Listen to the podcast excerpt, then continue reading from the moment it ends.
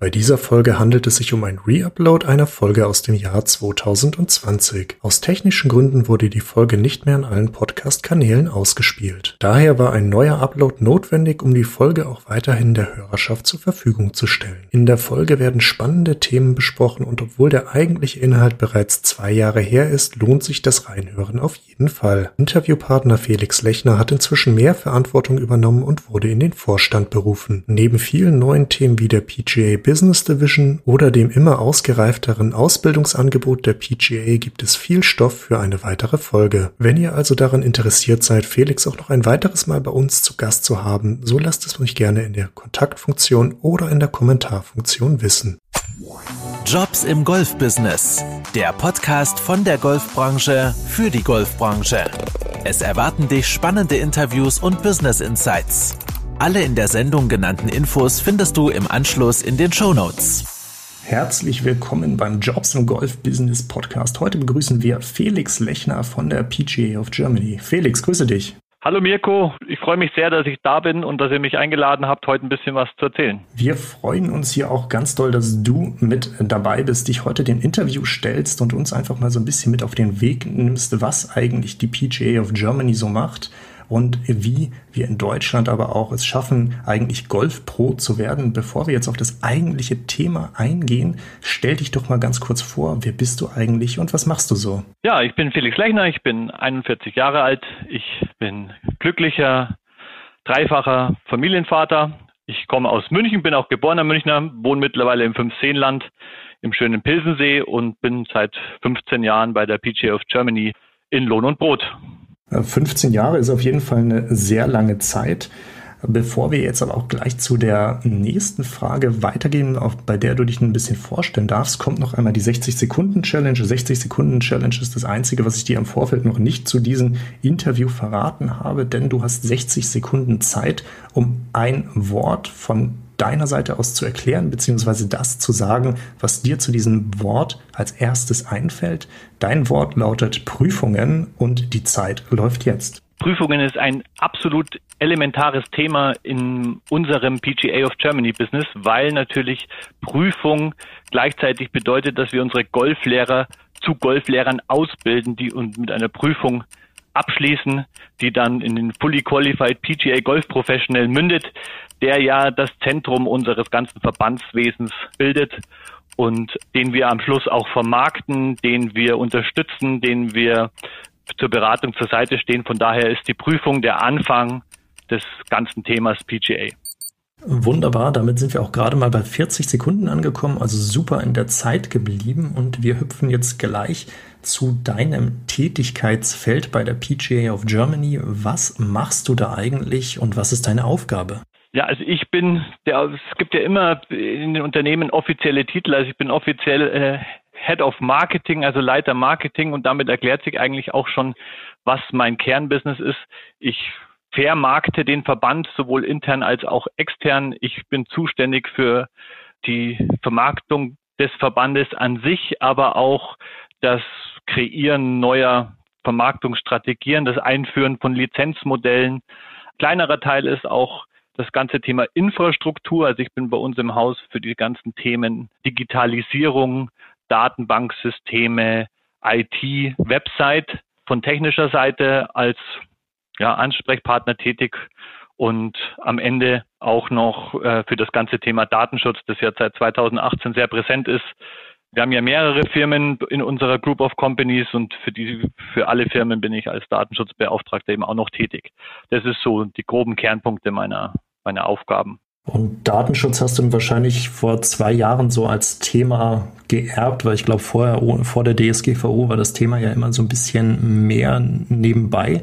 Ist das zu deinem absoluten Lieblingsthema geworden oder was begeistert dich da tatsächlich ein bisschen mehr? Ja, also tatsächlich ist es natürlich kein Lieblingsthema. Das ist mir in den Schoße gefallen, weil man braucht natürlich für das ganze Thema Datenschutz zum einen jemand, der ein grundsätzliches, ich will mal sagen, juristisches Verständnis hat, weil natürlich viel mit Vertrag zu tun hat, was viel mit Gesetzestexten zu tun hat. Und ich will mal sagen, da habe ich so aus dem Studium heraus so eine kleine Leidenschaft entwickelt, mich mit diesem Thema juristisches Handwerkszeug auseinanderzusetzen, ohne wirklich Jurist zu sein. Also das, so weit geht's nicht.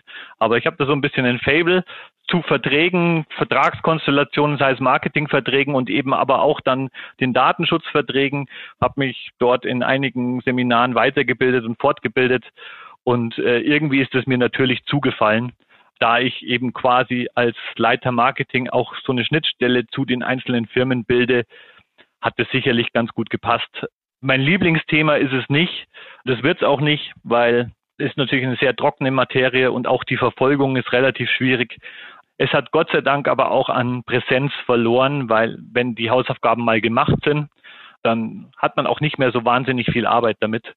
Und man muss ja ehrlicherweise sagen, dass in den letzten Monaten andere Themen präsent sind, aber auch schon direkt nach Einführung der DSGVO, ja, sag mal, die Angst, etwas falsch zu machen, nachgelassen hat, weil die Kettenhunde dort draußen ja nicht so streng das alles verfolgen, als dass man Angst haben müsste, dass jetzt jeden Tag eine Kontrolle droht. Also das heißt nicht, dass man deswegen nachlässt, aber das Thema hat natürlich an Brisanz verloren, wenn man mal alle Dinge sortiert hat, wenn man alle Formulare hat, ist es mittlerweile in den Alltag eingeflossen, dass die Rechte am Bild bei unseren Veranstaltungen, der Umgang mit äh, den Daten unserer Mitglieder, die ja eigentlich unser größtes Gut sind, weil wir ja nichts produzieren, sondern eigentlich nur Daten besitzen. Und wenn man dort die Hausaufgaben gemacht hat, nimmt es keine große Präsenz mehr ein.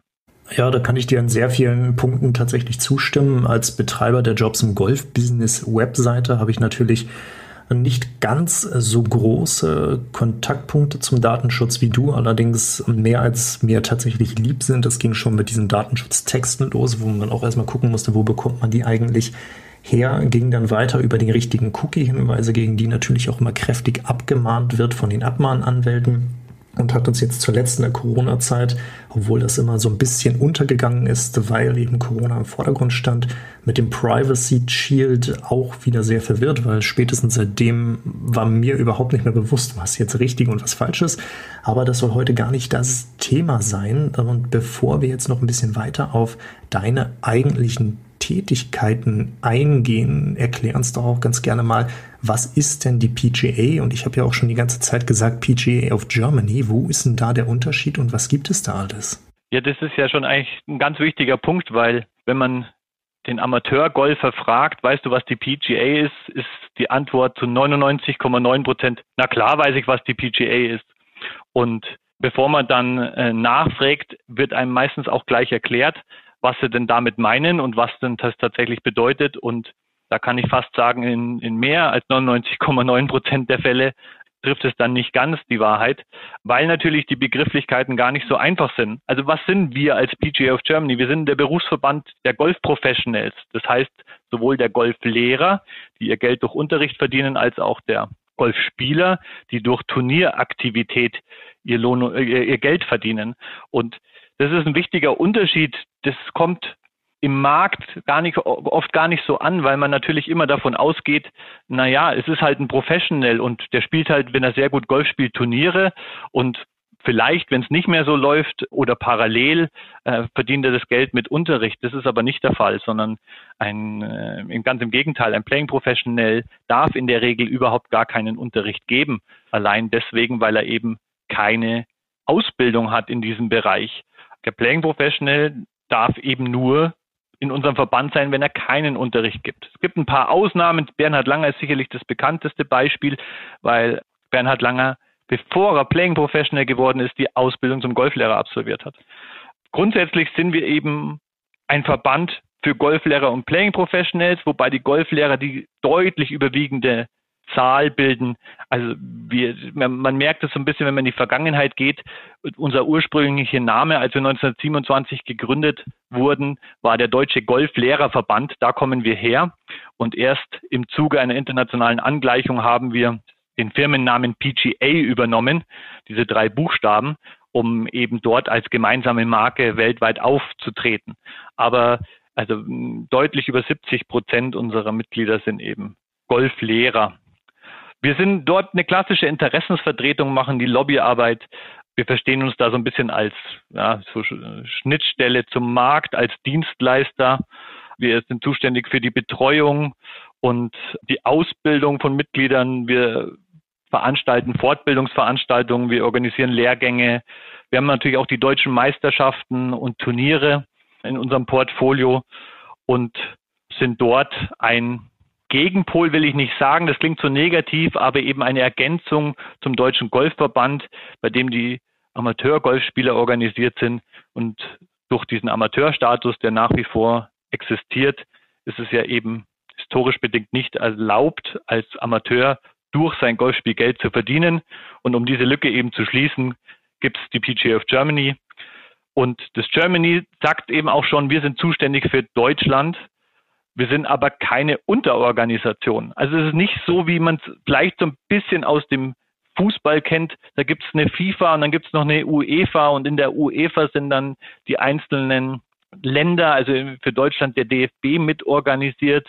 Das ist im, im Golf nicht so. Es gibt also keine internationale PGA, sondern jede PGA ist komplett für sich eigenständig tätig. Es gibt in Europa oder es gab, muss man sagen, eine PGAs of Europe. Die ist mittlerweile firmiert die unter dem Titel äh, Confederation of Professional Golf. Da hat es eine Umbenennung gegeben von vor, ich glaube, zwei Jahren. Die ist aber auch kein Oberhaupt über den einzelnen Landes-PGAs, sondern die ist auch wiederum eine Interessensvertretung und versucht, die ähm, kleineren PGAs und die größeren PGAs zu vermitteln, die Wissen zu transferieren, uns international zu vertreten, Ausbildungsinhalte anzugleichen, die Ausbildung auch zu zertifizieren, um kleineren PGAs auch Möglichkeiten zu geben, sich eine adäquate Ausbildung anzueignen.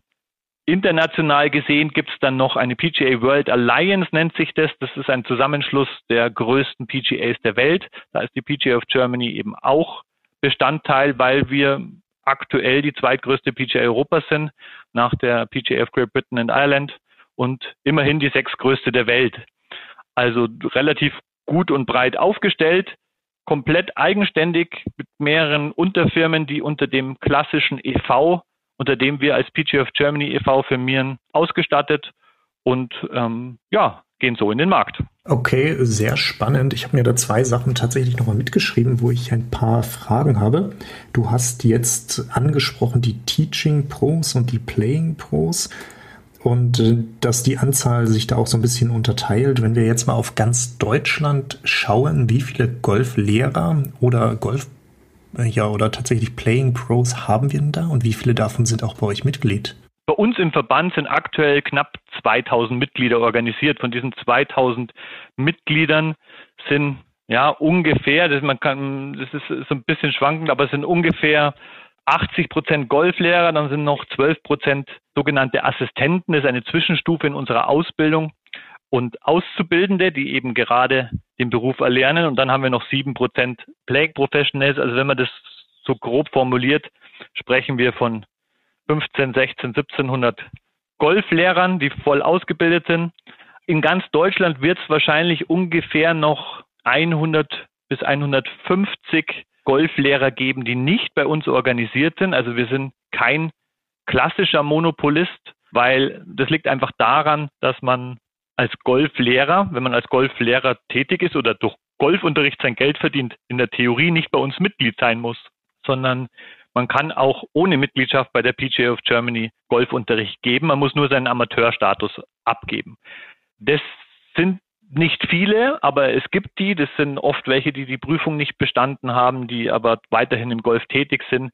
Aber auch, und das ist völlig okay, Mitglieder anderer PGAs. Also man stelle sich vor, man hat die Ausbildung in England genossen, kommt nach Deutschland, gibt dort Golfunterricht und bleibt Mitglied in seiner Heimat PGA. Dann ist es eine anerkannte PGA. Also es gibt anerkannte PGAs und nicht anerkannte PGAs. Das liegt an der Ausbildungsqualität.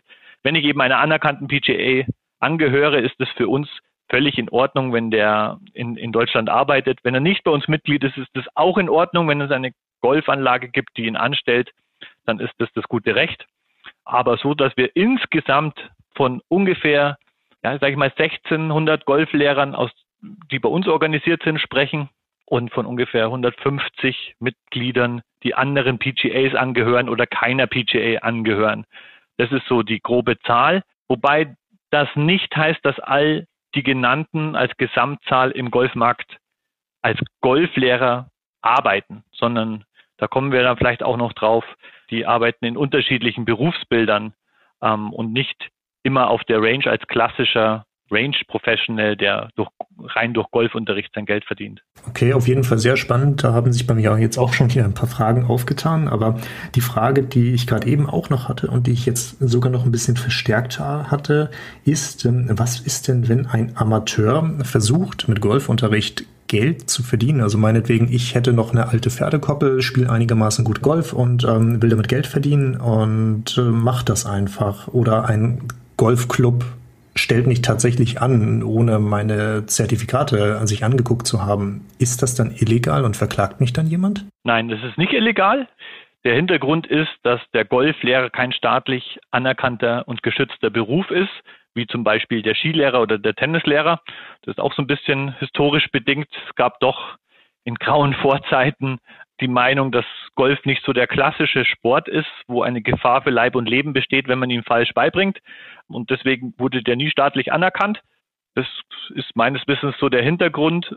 Und dementsprechend ist es erlaubt, auch als nicht geprüfter Golflehrer Golfunterricht zu erteilen. Was nicht erlaubt ist, ist, dass man weiterhin sich in dem Bereich des Golfamateurs bewegt, sprich Amateur-Golfturniere spielen darf vorgabewirksam als klassisches Mitglied eines Golfclubs. Das ist nicht mehr erlaubt und da kann es passieren, dass man in Anführungszeichen angeklagt wird bei den, beim Deutschen Golfverband, dass dort mitgeteilt wird, der Herr Mustermann gibt gegen Geld Unterricht, aber der hat doch letzte Woche als äh, Sieger im Brutto unseren Monatsbecher gewonnen. Das geht doch nicht. Ja, und dann wird der Deutsche Golfverband ihm den Amateurstatus entziehen. Aber das ist nicht mit einer Strafe oder sowas verbunden, sondern er darf halt dann keine Amateurturniere mehr spielen, darf aber normal Geld verdienen, wenn er diese, sage ich mal, juristischen und steuerrechtlichen Themen abbildet, wenn er eben Geld verdient. Ja, dann ist das alles in Ordnung und ist nicht strafbar im klassischen Sinne. Okay, sehr schön. Das habe ich, glaube ich, verstanden. Also es gibt den Unterschied zwischen den Amateuren und den Profis. Und wenn ich dann tatsächlich zu dem wechsel, der Geld verdient, dann war es das für mich mit den äh, Amateurturnieren. Das kann ich mir relativ einfach merken. Kommen wir doch mal wieder zurück auf euch, die PGA, denn da interessiert mich jetzt ganz brennend, wie ihr eigentlich organisiert seid. Also wie viele Mitarbeiter habt ihr bei euren Standort hier in Deutschland? Was machen die so und in welche Bereiche unterteilt sich das? Ähm, ja, wir haben in der Geschäft, unsere Geschäftsstelle sitzt in München. Das war nicht immer so, die war auch schon in anderen Bereichen, die war in Augsburg und davor äh, lange Jahre jeweils an dem Büro des ehrenamtlich tätigen Präsidenten.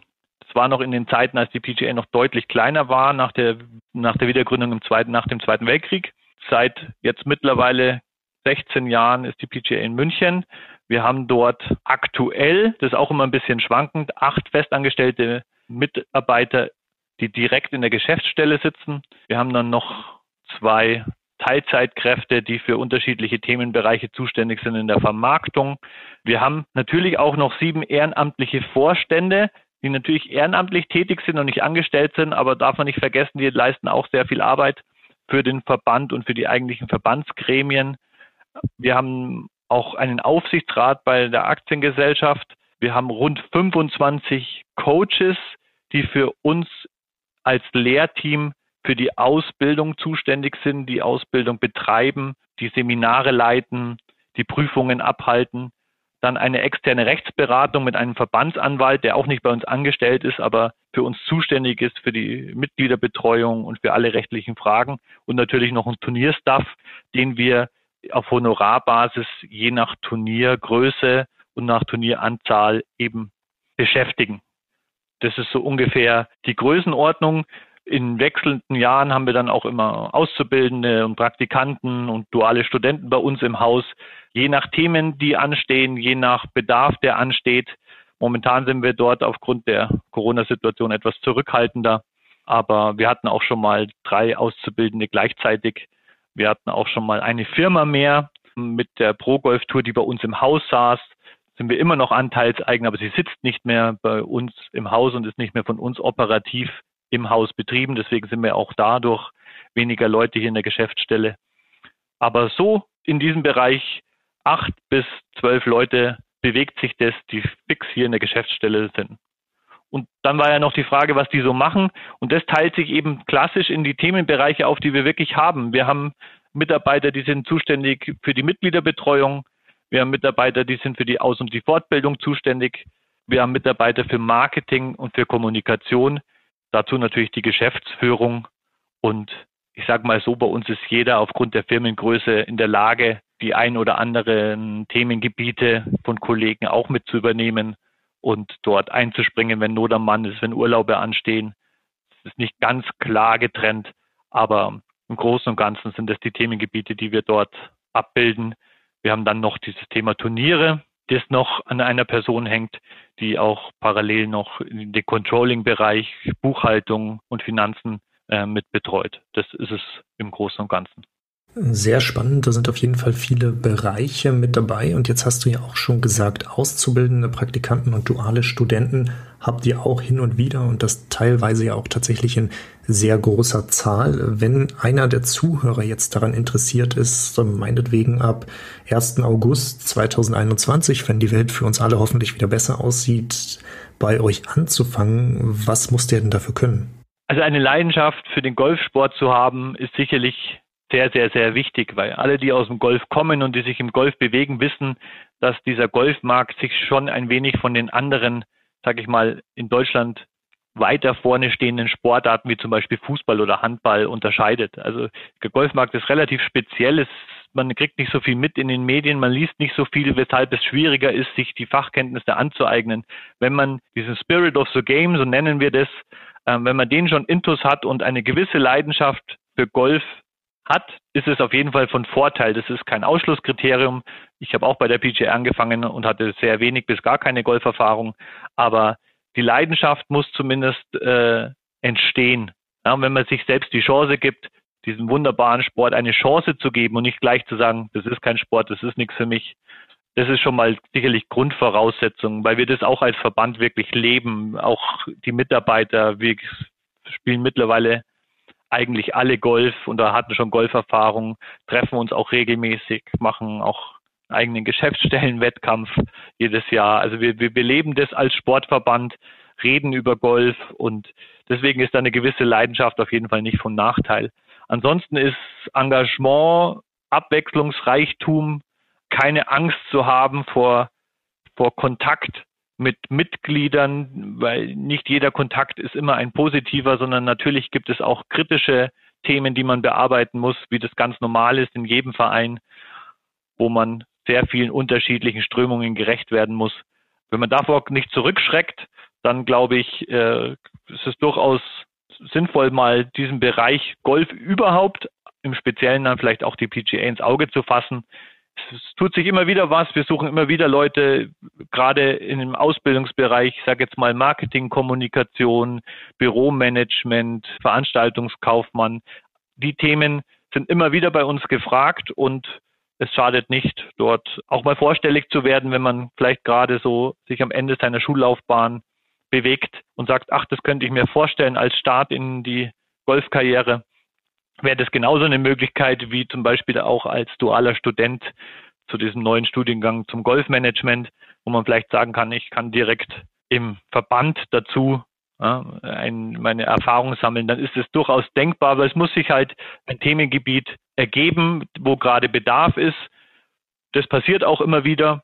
Voraussagen kann man da aktuell natürlich wenig, aber Schaden tut's nicht und dann gerne auch sich an mich wenden per E-Mail oder per Telefon Kontaktdaten kann man auf unserer Website www.pga.de finden. Und dann freuen wir uns auf jeden Fall, wenn man mal vielleicht eine Bewerbung kriegt und mal ein bisschen was zu lesen hat. Sehr schön. Die Kontaktdaten nehmen wir auch alle in die Show Notes des Podcasts mit auf. Das macht es den Zuhörern dann noch ein bisschen einfacher, den direkten Kontakt zu finden. Um hier jetzt mal ein paar mehr Beispiele zu kriegen, was es denn so für spannende Tätigkeiten in euren Arbeitsalltag gibt. Erzähl uns doch mal so ein bisschen mehr über deinen persönlichen Arbeitsalltag, aber auch so über deine spannendsten Aufgaben, die du tatsächlich hast, weil wir beide sehen uns ja auch immer mal wieder verteilt über das Jahr, wenn wir bei Kongressen oder bei Messen sind und damit haben wir bestimmt auch schon einen sehr spannenden Aufgabenteil. Aber erzähl uns hier doch gerne ein bisschen mehr. Ja, also in, in, meinem Fall, wenn ich für mich spreche, ist natürlich der Hauptaufgabenbestandteil und meine Kernaufgabe die Betreuung, die Pflege, die Akquise von Kooperationen und Partnern, von der Betreuung von Lizenznehmern. Das ist so mein wirkliches Kernarbeitsgebiet, wo man sagt, ich bin, wenn man so möchte, mit dem Team, das da dazugehört, zuständig, externe Finanzmittel zu akquirieren, um unsere Mitglieder noch besser betreuen zu können. So, und da sind wir auch total dankbar, dass wir schon seit vielen, vielen Jahren dort ein sehr stabiles System haben, eine sehr große Loyalität unserer Partner, die ähm, mit uns zusammenarbeiten, die teilweise seit 25 Jahren bei uns Partner sind, sehr langfristige Kooperationen mit uns haben. Das macht es einerseits deswegen einfacher, weil man konstante Ansprechpartner hat, weil man sehr detailreich in die Kooperationen eingehen kann, weil man sehr viele Ansprechpartner hat, zu denen schon ein großes Vertrauensverhältnis besteht. Das ist vielleicht ein etwas anderes Arbeiten als direkt in einem klassischen Sponsoring-Bereich, wo Gelder für Werbebanden oder ähnliches oder Kampagnen ausgegeben werden. Bei uns ist es, sind es mehrjährige Kooperationen. Die, wir nennen die Partner eben auch nicht Sponsoren, sondern es sind sogenannte Corporate Members, die eben behandelt werden wie Firmenmitgliedschaften und dementsprechend auch gegen eine Jahresgebühr ein Leistungspaket bekommen. Und dieses Leistungspaket umzusetzen, dieses Leistungspaket weiterzuentwickeln, zu betreuen, immer wieder auf die aktuelle Zeit, die aktuellen Gegebenheiten, Trends wie jetzt zum Beispiel Webinare, Digitalisierung anzupassen. Das ist mein Kernaufgabengebiet. Dazu bin ich eben auch im Hause zuständig für dieses Thema Infrastruktur und Digitalisierung. Das ist bei uns auch ein wichtiges Thema, das sicherlich durch äh, Corona noch beschleunigt wurde, dass wir viele, viele Inhalte digitalisieren, Plattformen zur Verfügung stellen. Also wir sind vor drei Jahren mit unserer neuen Webseite herausgekommen. Kann man sagen, na ja, eine Website kann ich jedes Jahr neu machen. In unserem Fall ist es schon ein sehr aufwendiges Projekt gewesen, weil dort ein eigener Mitgliederservicebereich entstanden ist, eine Jobbörse entstanden ist, eine direkte Kommunikationsschnittstelle zu unseren Datenbanksystemen. Wir machen mittlerweile einfach wahnsinnig viel in, in, in einer digitalen Welt, wo die Mitglieder, egal wo sie sind, Zugriff drauf haben, weil man darf ja auch nicht vergessen, dass unsere Mitglieder hauptsächlich im Freien arbeiten, teilweise mit wenig Zugang zu Büromöglichkeiten während des Tages. Aber ein Smartphone oder ein Tablet hat jeder zur Hand. Von daher müssen wir die Inhalte möglichst auch so aufbereiten, dass die dort erreicht werden können. Diese Planung, diese Umstellung von dieser analogen Welt zur digitalen Welt nimmt auch mittlerweile eigentlich täglich einen größeren Bedarf bei mir an, um dort neue Projekte zu kreieren, neue, sage ich mal, Serviceleistungen für die Mitglieder zu kreieren. Und am Ende, und das ist tatsächlich etwas, was mir auch wahnsinnig viel Spaß macht und wo ich echt froh bin, dass ich das dass das doch eigentlich noch jeden Tag möglich ist. Ich telefoniere wahnsinnig gern mit Mitgliedern. Also wenn Mitglieder Fragen haben, gerade wenn es Problem, Probleme gibt, die vielleicht bei den ersten Ansprechpartnern im Sekretariat vorne ähm, nicht geklärt werden können oder wenn eben tiefergehende Fragen sind politischer Natur, dann landet es meist bei mir. Und es macht mir wahnsinnig viel Spaß, mit Mitgliedern mich da auszutauschen. Und gerade wenn es kritische Gespräche sind, blühe ich ehrlich gesagt immer auf und versuche meine Leidenschaft für diesen, für diesen Verband, für diesen Verein dort rüberzubringen, die Mitglieder wieder, ich sage jetzt mal, zurückzuholen in diese, in diesen, in dieses Stolzsein auf den Verband, Fragen zu klären, die Kritik aufzunehmen und an die richtige Stelle zu transportieren. Das klingt auf jeden Fall nach einem sehr spannenden Aufgabenbereich. Ich habe mir jetzt schon wieder zwei Punkte aufgeschrieben, bei denen ich jetzt tatsächlich noch eine Frage dazu habe. Also mal angenommen, ich bin eine Marketingagentur, die sich auf Golfclubs und Golfdienstleister spezialisiert hat und höre diesen Podcast und habe jetzt gerade gehört, ihr habt ein Leistungsangebot für Partner. Und daran kann ich natürlich interessiert sein, weil das bestimmt interessant ist. Aber was ist denn das für ein Leistungsangebot? Also wovon profitieren Partner bei euch? Also was wir haben, sind eben Mitglieder. Wir haben sogenannte Leads. Wir haben Multiplikatoren mit unseren Golflehrern, die die zentrale Einheit möglichst auf einer Golfanlage bilden. Sie sind meist der erste Ansprechpartner, wenn Leute in den Golfsport kommen, wenn sie die ersten Berührungen mit dem Schläger und dem Golfball haben, wenn sie über die Schläger einkaufen, wenn sie irgendein Interesse an Golf zeigen, auch später dann über Unterricht oder über Mannschaftsspielen, über Siegerehrungen. Der Golfprofessional ist so das Zentrum einer Golfanlage. Das ist früher noch mehr ausgeprägt gewesen wie heute, wo natürlich auch viele Betreiber mit dabei sind, aber es ist immer noch eine zentrale Anlaufstelle. Und diese Anlaufstelle und diesen Multiplikator zu diesen 700, 800.000 Golfern, die wir in Deutschland haben, ist genau das, was wir nutzen können. Wir vermarkten diesen Zugang zu unseren Mitgliedern. Wir transportieren Botschaften, Leistungen, Informationen von Partner zu unseren Mitgliedern. Es ist keine klassische Image-Werbung. Auch das gibt es. Und ne, es gibt Unternehmen, die für sehr wichtig empfinden, unser Logo auf ihrem Produkt zu präsentieren oder auf ihren Unterlagen. Aber der hauptsächliche Bestandteil ist, eine Plattform zu bilden, Informationen an unsere Mitglieder weiterzugeben, um das Mitglied als zu gewinnen, das Produkt zu testen, das Produkt zu empfehlen, klassisches Empfehlungsmarketing. Das ist sicherlich das, wo man sagen muss, ist unser Kernbestandteil. Und wie bespielen wir das? Das ist dann das sogenannte Leistungspaket, eben über all diese digitalen Medien, Printmedien, die man so kennt. Da haben wir das Rad nicht neu erfunden. Es geht natürlich über Newsletter, es geht über Website-Inhalte, es geht aber auch über Präsenzveranstaltungen, die du auch schon vorhin kurz angesprochen hast, mit uns zum Beispiel unserer Jahrestagung, der sogenannten Arbeitstagung, wo wir teilweise über 300 Menschen an einen Ort versammeln, um über das Thema Professional Golf zu sprechen. Das ist eine Mitgliederveranstaltung und sicherlich die größte dort, die es in Europa gibt. Und dort gibt es eine Art Hausmesse. Auch dort können die Unternehmen dann direkt zu den Mitgliedern Kontakt aufnehmen und sich als Teil dieser ganzen PGA-Familie fühlen. Natürlich haben wir auch Turnierausstellungsmöglichkeiten, äh, Flyer, Zeitschriften, all diese Themen, die es auch woanders gibt.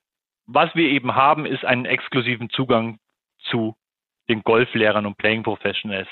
Durch den quasi Monopolistenstatus ist es natürlich so, wenn man an die Golflehrer ran will als Zielgruppe und die als Zielgruppe hat oder nutzen möchte, kommt man an uns ehrlich gesagt eigentlich nicht vorbei. Sehr schön. Das heißt jetzt für mich wäre ich der Marketingchef von Apple und will in Deutschland das neue iPhone 12 einführen. Dann schicke ich über euch einfach als Partner, werde ich bei euch Partner und schicke damit ein super tolles Angebot für das neue iPhone raus und schwuppdiwupp habe ich überall in Deutschland ein hochpreisiges Publikum für mein neues iPhone. Gut, merke ich mir auf jeden Fall mal und gehen wir weiter zur nächsten Frage, denn wir haben jetzt schon sehr viel über die Golfpros und die PGA gesprochen, dass es sehr viele Golfpros gibt, aber bisher ist noch die Frage offen, wie werde ich denn eigentlich Golfpro? Du hast bereits von Ausbildung und, und Assistant gesprochen, doch kannst du das für uns mal ein bisschen durchstrukturieren? Was muss ich machen, wenn ich Golfpro werden will und damit Geld verdienen will?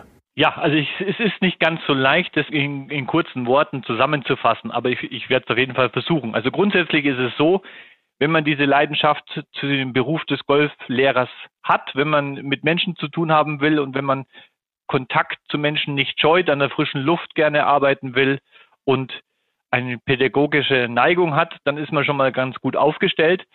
Die Voraussetzung, die man eben zum Golf auch noch hat, und das ist schon mal die erste relativ große Hürde, ist, ich muss Golf spielen können. Also ich erlerne das Golfspielen nicht während der Ausbildung, wie es ja in anderen Lehrberufen so üblich ist, dass ich eben das Handwerk eigentlich in, innerhalb der Ausbildung lerne. Bei uns geht es nicht, weil wir alle wissen, dass es A, nicht, nicht jeder das Talent hat, so ein richtig guter Golfspieler zu werden oder auch nicht den Willen, so viel Trainingsfleiß dort zu investieren, um ein richtig Golfspieler zu werden.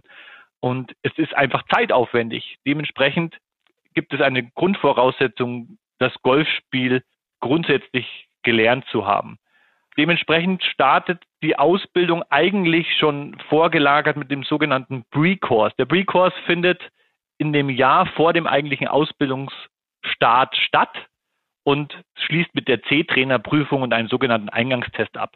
Der Inhalt dort ist eben die Inhalte eines Jugendtrainings, wie es klassisch der C-Trainer des Deutschen Golfverbandes beinhaltet, aber soll vor allem auch die unterschiedlichen Zielgruppen, die wir haben. Also bei uns kann man ja die Ausbildung machen ab 16 Jahre, aber wir haben auch viele, die sind teilweise 40, auch 50 oder noch älter, Regenerationen, die auch die Ausbildung starten. Manche kommen mit Realschulabschluss, manche kommen mit einem Studium. Wir haben promovierte Ärzte, die die Ausbildung beginnen, damit wir die auf einen gemeinsamen Sprachduktus einigen, dass wir Voraussetzungen schaffen, dass die Ausbildung jeder gleich verfolgen kann und mitmachen kann, um keine unterschiedliche Sprache zu sprechen, gibt es eben diesen Pre-Course. Der schließt dann ähm, gegen Oktober, November ab. Dann, wenn ich den bestanden habe, ähm, kann ich in die eigentliche Ausbildung starten. Da muss man noch sagen, wichtig ist, den Pre-Course kann ich beginnen mit der Stammvorgabe von 18,4. Das klingt erstmal noch nicht so spektakulär und wird uns im Übrigen auch sehr oft vorgeworfen, dass man ja mittlerweile, um Golflehrer zu werden, nur noch ein Handicap von 18,4 braucht. Das ist aber nur die halbe Wahrheit, weil ich darf zwar damit den Pre-Course besuchen und kann den C-Trainer machen, ich kann aber noch nicht in die Ausbildung starten. Um in die Ausbildung zu starten, brauche ich dann schon ein Handicap 12,4 für die Assistentenausbildung. Das ist quasi sowas wie das erste Lehrjahr, schließt in der Modulausbildung 1 oder kurz vor der Modulausbildung 1 dann als PGA-Assistentenprüfung ab. Wenn ich die bestehe, kann ich Mitglied der PGA, außerordentliches Mitglied der PGA werden und habe sowas wie eine Zwischenprüfung. Mit diesem Titel, wenn man es so nennen will, mit dieser Berufsbezeichnung als PGA-Assistent bin ich qualifiziert, Jugend- und Einsteigertraining geben zu können. Und wenn ich mit der Ausbildung nicht weitermache, sondern zum Beispiel dann in dem Assistentenstatus bleiben möchte, dann kann ich das, kann aber nur in der PGA of Germany im Verband weiter Mitglied bleiben, wenn ich mich tatsächlich auf dieses Thema Jugend- und Anfängertraining beschränke. Was anderes ist nicht erlaubt, weil es eben auch nicht gelernt hat. So, nach dem ersten Ausbildungslehrjahr mit bestandener Assistentenprüfung beginne ich dann mit der sogenannten Modulausbildung 2. Dort werden dann zwei Jahre lang eben auch weitere Inhalte zu dem Thema fortgeschrittenen Unterricht beigebracht. Da geht aber auch ganz viele andere Themen sind da mit drin. Es geht natürlich um Sportwissenschaft, es geht um kaufmännisches Wissen, es geht um Greenkeeping, es geht um natürlich auch äh, tiefergehende golfschwungtechnische Angelegenheiten des fortgeschrittenen Unterrichts. Aber es ist wirklich, wirklich sehr breit gefächert und endet dann in der Fully Qualified PGA Golf Professional Prüfung. Das ist eben auch der Titel, den ich dann habe. Um überhaupt zu dieser Prüfung antreten zu können, muss ich dann allerdings ein Handicap von 6,4 haben und das auch in einem sogenannten Playing Ability Test nachweisen.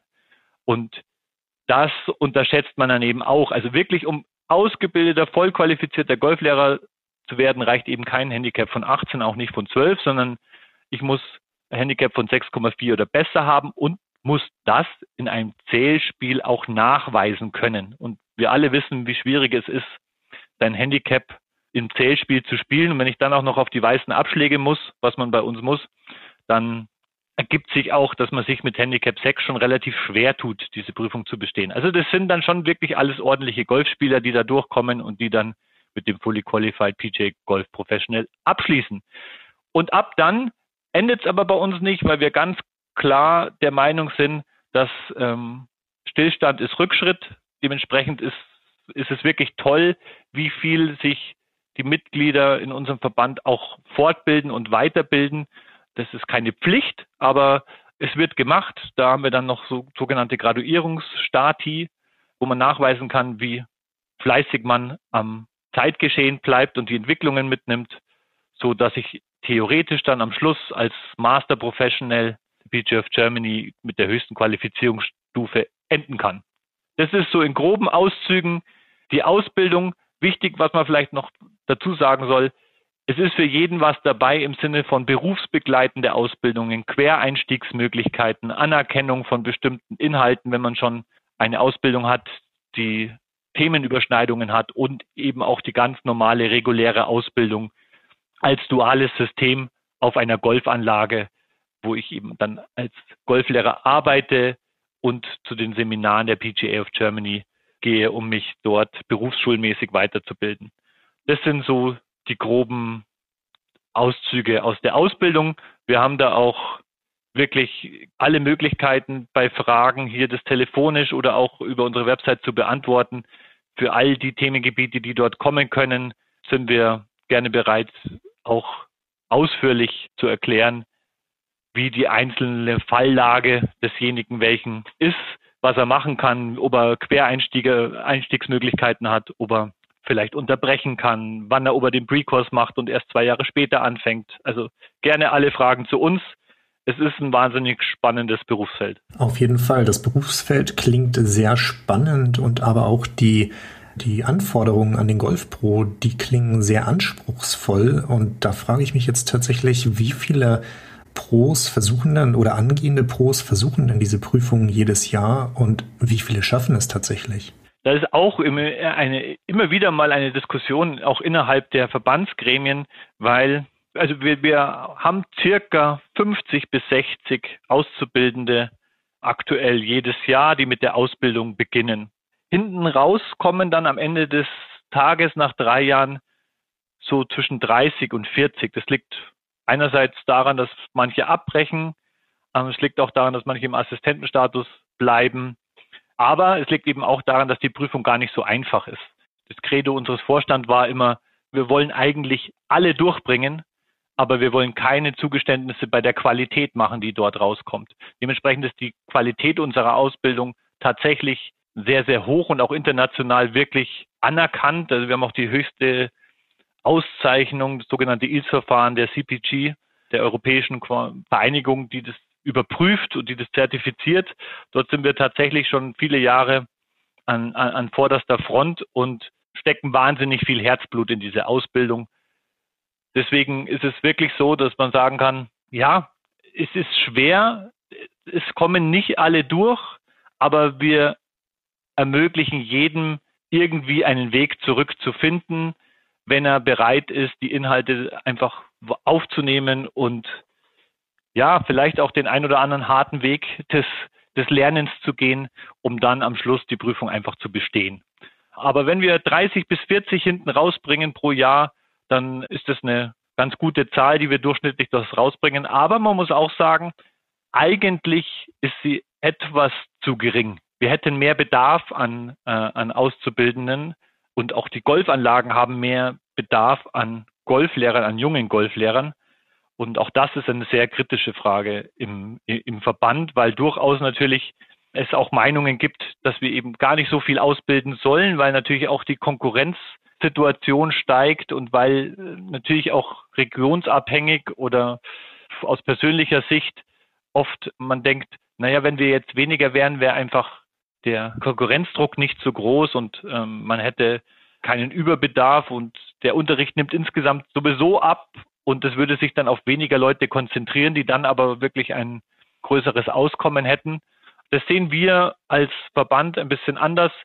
Wir sehen ja, was so täglich passiert, welche Anfragen uns erreichen und wir sehen auch, was die Alterspyramide in unserem Verband macht. Also wir haben dort mal so eine kleine Untersuchung gemacht und statistische Auswertung gemacht, wie viele Golflehrer denn bei uns jedes Jahr jetzt in Zukunft hinten rausfallen. Und da kommt man ziemlich schnell auf eine, auf eine Summe von 60 bis 70 Golflehrer, die das Alter von 65 erreichen.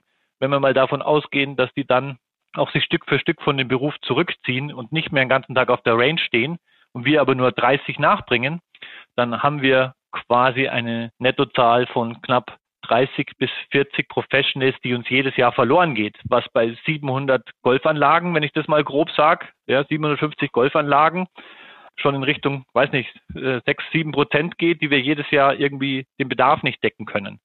Irgendwann wird es natürlich dann unter Umständen dazu führen, dass wir nicht mehr den Markt bedienen können. Und das sollte natürlich nicht passieren. Genau, das wäre jetzt tatsächlich auch meine nächste Frage gewesen. Also, weil wann immer ich in den letzten acht Jahren die Stellenbesetzung eines Golf-Professionals begleiten durfte, hat sich dieser Vorgang als C herausgestellt, sagen wir es einfach mal so. Also es hat immer ein bisschen länger gedauert bis tatsächlich eine ideale Besetzung da war. Gibt es denn zurzeit schon Golfanlagen, die es gar nicht mehr schaffen, Golfpros einzustellen? Die es gar nicht schaffen, das ist mir jetzt nicht bekannt, dass sie sehr große Schwierigkeiten haben. Das ist uns sehr wohl bekannt.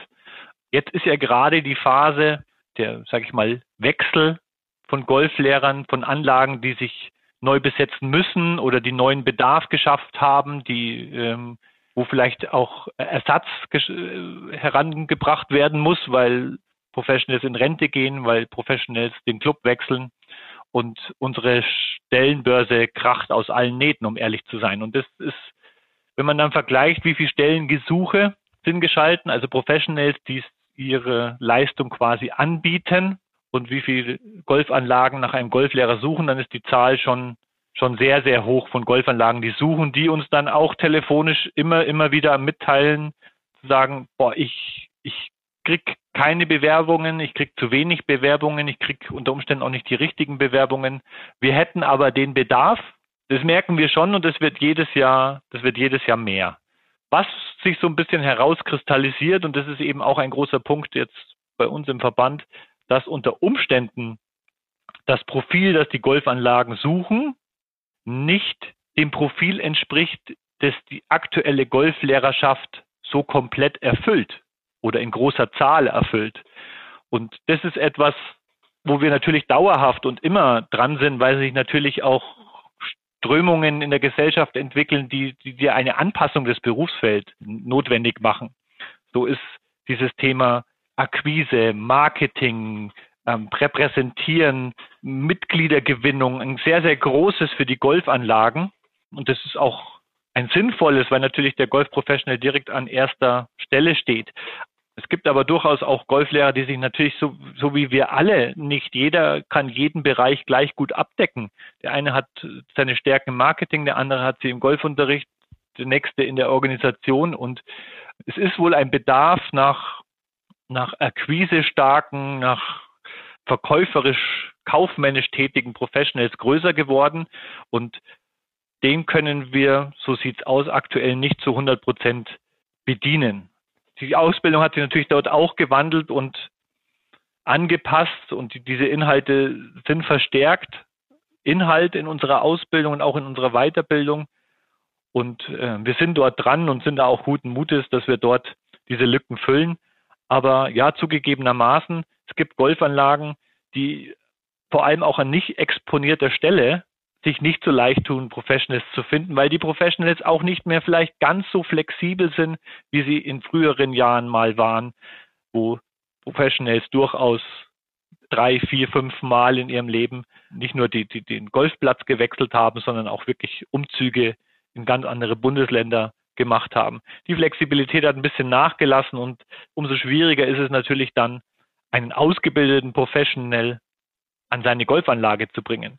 Umso wichtiger ist es, dass die Golfanlagen sich ihren, ihre Fachleute selbst heranziehen und eben als Ausbildungsbetrieb schon früh anfangen, vielleicht in ihren Mannschaften, in ihren Jungs- und Mädchenmannschaften wirklich zu akquirieren und eine Lust drauf zu machen, wenn sie Golfspieler sind und eine Leidenschaft für Golf haben, vielleicht auf der Golfanlage eine Ausbildung zum Golflehrer anzufangen, um sich eben sein Fachpersonal selbst heranzuziehen. Der ist eben schon vor Ort, der hat schon die Kenntnisse, der kennt den Club und äh, wenn man es dann schafft, dass er dort die Ausbildung macht und eigentlich seine ganzen Freunden, Verwandten, Bekannten, Eltern seiner Bekannten schon vor Ort sind als potenzielles potenzielle Bucher meines Golfunterrichts, dann ist das sicherlich die Ideallösung. Deswegen werben wir auch sehr stark dafür, eben dieses Thema Ausbildung voranzutreiben um genau da dagegen zu arbeiten, zu sagen, ich finde denjenigen welchen nicht, den ich für meine spezifischen Dinge, die ich auf, die ich als Golfanlage bedienen will, bedient.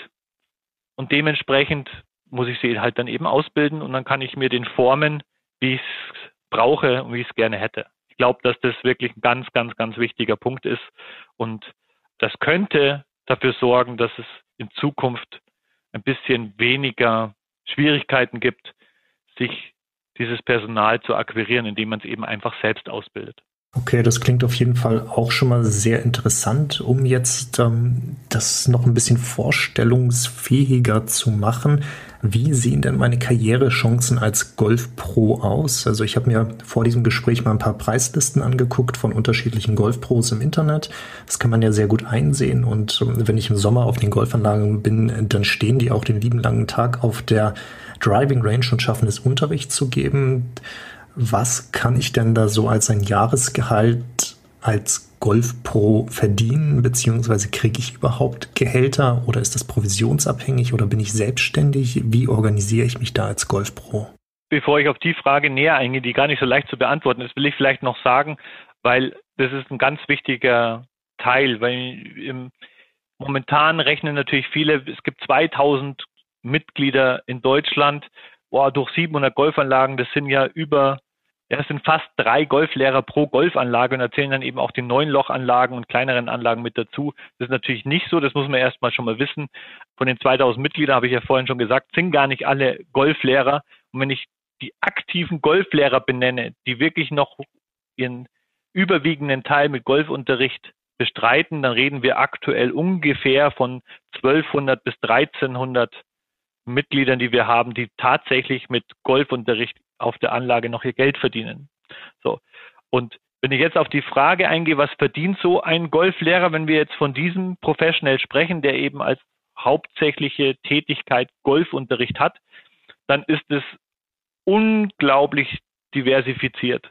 Das muss man wirklich sagen. Das ist seriös so nicht zu beantworten, was einen erwartet. Es ist wahnsinnig standortabhängig. Es ist in der Nähe von Metropolen einfacher, hohe Stundensätze ähm, zu akquirieren, als das auf, in ländlichen Regionen ist. Es ist, es gibt ein Gefälle von so ein bisschen, sag ich mal, Nordost nach Südwest, Süd, äh, Süden insgesamt, wo man sagt, okay, Nordosten ist es vielleicht nicht ganz so leicht, höhere Stundenlöhne, ist auch abhängig natürlich, wie gesagt, auf, direkt an der, an der Küste ist es auch wieder anders. Aber tendenziell ist das Unterrichtsaufkommen dort geringer und es ist auch der Stundenlohn geringer. Aber, und das darf ich nicht vergessen, ich habe unter Umständen eine Zwölf-Monats-Saison. Und das ist eben auch ganz wichtig zu wissen. Davon hängt sehr stark ab, was mache ich denn im Winter, wenn ich auf einer Golfanlage arbeite, die sehr im Süden ist oder in den Mittelgebirgen, dann habe ich einfach eine Saison, die teilweise um drei, vier, fünf Monate verkürzt ist, weil dort schlicht und ergreifend Schnee liegt. So. Und da kommt es dann drauf an, bin ich jemand, der gerne Golfreisen macht oder bin ich überhaupt nicht der Typ für Golfreisen, weil ich unter Umständen auch gerade familiär eingespannt bin und nicht so viele Tage am Stück weg sein kann. Oder ich mag einfach auch keine Flugzeuge, Hotels und Reisen. Also von diesen Dingen ist es sehr stark abhängig, weil ich eben dort vier Monate mein Geld verdiene. Dementsprechend ist auch die Struktur der Golfanlagen natürlich eine wahnsinnig unterschiedliche. Bin ich eine Neun-Loch-Anlage im ländlichen Bereich versus eine 27-Loch-Anlage im Zentrum einer, einer Großstadt, das, dieser Unterschied ist riesig, natürlich dann auch in der Auswirkung auf den Golf-Professional. Was wir mal gemacht haben, das ist schon, ein, äh, schon eine gewisse Zeit her, aber wir haben mal versucht, so einen Durchschnittsprofessional zu kreieren und wie ich gerade schon versucht habe zu erklären, die, die, die Spreizung ist sehr groß, aber der Verdienst runtergerechnet auf einen Monatsverdienst, wie wir es aus klassischen Anstellungen kennen, der liegt so zwischen 3.000 und 6.000 Euro im Schnitt. So groß ist aber halt auch die Spanne. Dann darf ich nicht vergessen, dass ich ja meistens dann auch noch Steuern bezahlen muss, weil die meisten Professionals, und das war auch Teil der Frage, sind nach wie vor selbstständig. Ich beziehe kein Gehalt in der Regel oder der überwiegende Teil der Golfprofessionals heutzutage, der kriegt kein sogenanntes Fixum, das es früher eigentlich mehr oder weniger fast standardmäßig gab. Das gibt es nicht mehr. Das hat auch mit dem Thema Scheinselbstständigkeit ein bisschen zu tun. Aber im Gegenteil ist es sogar so, dass Golflehrer teilweise sowas wie eine Pacht bezahlen, äh, Mattengeld ne, nennt sich das im Golfmarkt, um die Übungsanlagen, die einem der Club zur Verfügung stellt, nutzen zu können. Es gibt gerade so eine leichte Tendenz ähm, dazu, alle Professionals oder auch nur einzelne Professionals anzustellen, weil sich natürlich schon so ein bisschen ergeben hat, dass die Golf-Professionals durch ihre breite Ausbildung und die, durch ihre wenn sie dann auch noch zusätzliche wirtschaftliche Kenntnisse haben, durch zum Beispiel ein Studium, wahnsinnig geeignet sind, auch in bestimmten Management-Tätigkeitsbereichen des Clubs mitzuhelfen, weil auch die Clubs haben ja dieses Fachkräftemangel, den es überall zu geben scheint und suchen geradezu ja nach Leuten, die eine Golfbegeisterung haben, die sich auskennen und die auch in diesen klassischen Club-Management-Aufgaben teil sind. Das passt dann ganz gut, wenn das Unterrichtsaufkommen ein bisschen weniger geworden ist oder auch die Leidenschaft dafür ein bisschen weniger geworden ist, kann ich mich in diesen Bereichen engagieren. Und das spricht dann vieles für eine, für eine Anstellung, dass der eben Teile als Festangestellter als Fixgehalt bekommt und zusätzlich durch seine Unterrichtspartizipation dann noch das Gehalt aufstocken kann. Das ist so eine Tendenz, die momentan so ein bisschen äh, im Markt zu sehen ist. Und ähm, ja, das ist, glaube ich, auch ein positiv und das ist auch zu, aus Verband sich zu begrüßen, weil auch das muss man sagen, nicht jeder ist zum Selbstständigen gemacht. Ja, auch, auch da kommen wir wieder dahin, nicht jeder ist ein Selbstständiger, nicht jeder hat die Kenntnisse und das Know-how, das auch alles zu machen und auch nicht die Lust, ja, und auch vielleicht nicht, vielleicht auch ein Sicherheitsgedanken, der ähm, als Selbstständiger eben schwieriger ist als als Angestellter. Deswegen gibt es eine leichte Tendenz hin in diese Richtung. Aber wie gesagt, es hängt stark davon ab, wo ich bin, äh, wie lange meine Saison ist, ob ich das Thema Golfreisen äh, mit auf meinem Portfolio habe, ob ich darüber hinaus auch andere Tätigkeitsbereiche im Golf abdecken kann. Das Thema Golfreisen ist jetzt im Übrigen natürlich auch gerade die Herausforderung durch Corona, weil für die sehr starken oder für die Professionals, die sehr stark im Golfreisebereich tätig waren, ist natürlich eine sehr, sehr, sehr schwierige Situation aktuell ist und nicht mehr die gleichen Pax-Zahlen zu erreichen sind, die es vielleicht bis zum Ausbruch von Corona gab. Das ist sicherlich eine Herausforderung, wo all, vor allem die Professionals, die eben eine kurze Saison haben und die über Golfreisen diese Saisonsverluste auffangen, ja, sich etwas Neues überlegen müssen. Genau. Das ist so ganz grob mal der Abriss. Wenn man das dann jetzt eben vergleicht mit dem Durchschnittsgehalt von, an, von Angestellten in Deutschland, dann sind wir da sicherlich leicht über dem Schnitt. Aber so explizit ist es eben nicht zu sagen. Es hängt dann am Ende des Tages doch immer auch von einem selbst ab, wie man in dem Markt ist, wie man das angeht, wie gut man ist und wie fleißig man ist. Das ist wie in jedem Beruf. Das, da unterscheidet sich auch der Golflehrer nicht von, von anderen Bereichen. Okay, sehr schön. Ich nehme also mal für mich mit, der Golf Pro hat ein Potenzial für ein relativ hohes Gehalt, aber es wäre für ihn auch sehr gut, wenn er zusätzliche Fähigkeiten im Vertrieb hätte, um dann eben auch genau dieses Potenzial zu wecken. Das habe ich mir jetzt so ein bisschen, habe ich so ein bisschen rausgehört, so ein bisschen mir mitgenommen. Wir nähern uns so langsam dem Ende dieses Interviews und da kommt noch einmal meine Lieblingsfrage, die ich auch am liebsten in diesen Interviews stelle. Die lautet nämlich, What keeps you up at night? Also was sind aktuelle Probleme und Herausforderungen bei dir, die dich eigentlich den ganzen Tag dran denken lassen? Probleme, Herausforderungen, mit, die du mit ins Bett nimmst, mit denen du morgens als erstes wieder aufsteh, aufstehst, woran du andauernd denkst. Was ist das so? Wenn ich als Privatmann spreche, dann ist es immer, wie geht es den Kindern? Wenn es um das Berufliche geht, dann ist es ganz klar so, dass man sagen muss, unsere Herausforderung ist diese Strukturveränderung, die es in ganz Deutschland gibt, was Ausbildung und Berufsbildung angeht. Wir haben immer weniger Leute, die eine Ausbildung machen, immer mehr Leute, die eine akademische Laufbahn nehmen wollen. Man findet kaum Auszubildende und das ist tatsächlich einfach für uns jetzt als PGA wirklich eine Herausforderung, die Leidenschaft für diesen Beruf zu wecken, das vielleicht auch tendenziell entstandene negative Bild, dass ich als Golflehrer nicht mehr so gute Zukunftsaussichten habe, zu ändern und wieder zu sagen, doch, aber wir müssen uns leicht verändern, wir müssen uns den Gegebenheiten anpassen. Und es ist, es ist gut so, wenn man eine Ausbildung macht. Das ist, auch das gibt eine Chance und verbaut einem ja auch keine, keine Zukunft in, in akademischer Form. Wir haben ja mittlerweile da auch Kooperationen mit Hochschulen, um äh, im Golfmanagement sich parallel zur PGA-Ausbildung gleichzeitig auch äh, seinen Bachelor in Sportmanagement mit Branchenfokus Golf anzueignen, ohne Zeitverlust da versuchen wir schon drauf zu reagieren. Aber das ist tatsächlich eine gesellschaftliche Herausforderung, die Attraktivität eines Ausbildungsberufes wieder in den Mittelpunkt zu stellen. Und da sind wir eigentlich alle gefragt und das ist etwas, was uns wirklich tagtäglich beschäftigt. Wie können wir dieses Berufsbild so stärken, dass es an Attraktivität gewinnt, dort zu bleiben, dort zu arbeiten, diesen Bedarf zu wecken und diese Leidenschaft an Golf nach außen zu transportieren, weil am Ende des Tages ist es einfach der schönste Sport der Welt. Okay, ja, kann ich auf jeden Fall dir beipflichten. Ich finde den Bereich der Ausbildung immer um einiges interessanter persönlich als den des Studiums. Beides hat so seine Vorteile, ist aber auf jeden Fall auch etwas, das auch andere Interviewpartner tatsächlich immer mal wieder benennen, dass das Potenzial in den Auszubildenden zurückgeht und dafür eher Menschen am Studium interessant sind. Ich sehe da Risiken, ich sehe da aber auch große Chancen. Wir sind mit diesem Interview jetzt tatsächlich am Ende angekommen. An dieser Stelle mal ganz herzlichen Dank dafür, dass du dir die Zeit genommen hast. Das Interview hat mir sehr viel Spaß gemacht.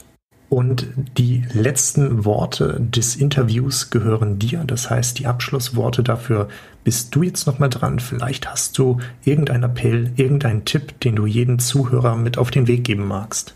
Also allen Golfspielern dort draußen möchte ich mitgeben, nehmt es nicht so ernst, habt Spaß an diesem unglaublichen Sport, an denen, die diesen Golfball noch nicht am Schläger hatten. Probiert es aus, gebt dem Sport, und es ist ein Sport, die Chance, lasst euch drauf ein und es wird ganz viele von euch wirklich erwischen und ihr werdet diesen, diesen Sport lieben und ihr werdet euch dann euer ganzes Leben begleiten, weil es einer der wenigen Sportarten ist, die ich auch wirklich machen kann, bis ich ins Grab falle. Das zeichnet uns aus und das macht vielleicht auch diese große Gemeinschaft der Golfspieler aus und die ist stetig wachsend. Auch jetzt, auch in Corona-Zeiten äh, erleben wir dort ähm, großen Zuspruch und kann ich nur allen sagen, probiert's aus, beziehungsweise bleibt dran und habt Spaß dran. Keep the ball flying. Vielen Dank für deine Abschlussworte. Damit bleibt uns auch nur noch zu sagen, ganz herzlichen Dank fürs Zuhören. Vergesst nicht, den Podcast zu abonnieren. Die Kontaktdaten von Felix und der PGA, die findet ihr jetzt in den Show Notes und damit bis zum nächsten Mal. Vielen Dank fürs Zuhören. Wenn dir die Folge gefallen hat, dann hinterlasse doch gerne eine Bewertung auf iTunes. Alle genannten Informationen findest du wie immer auf dem Blog jobsimgolfbusiness.de.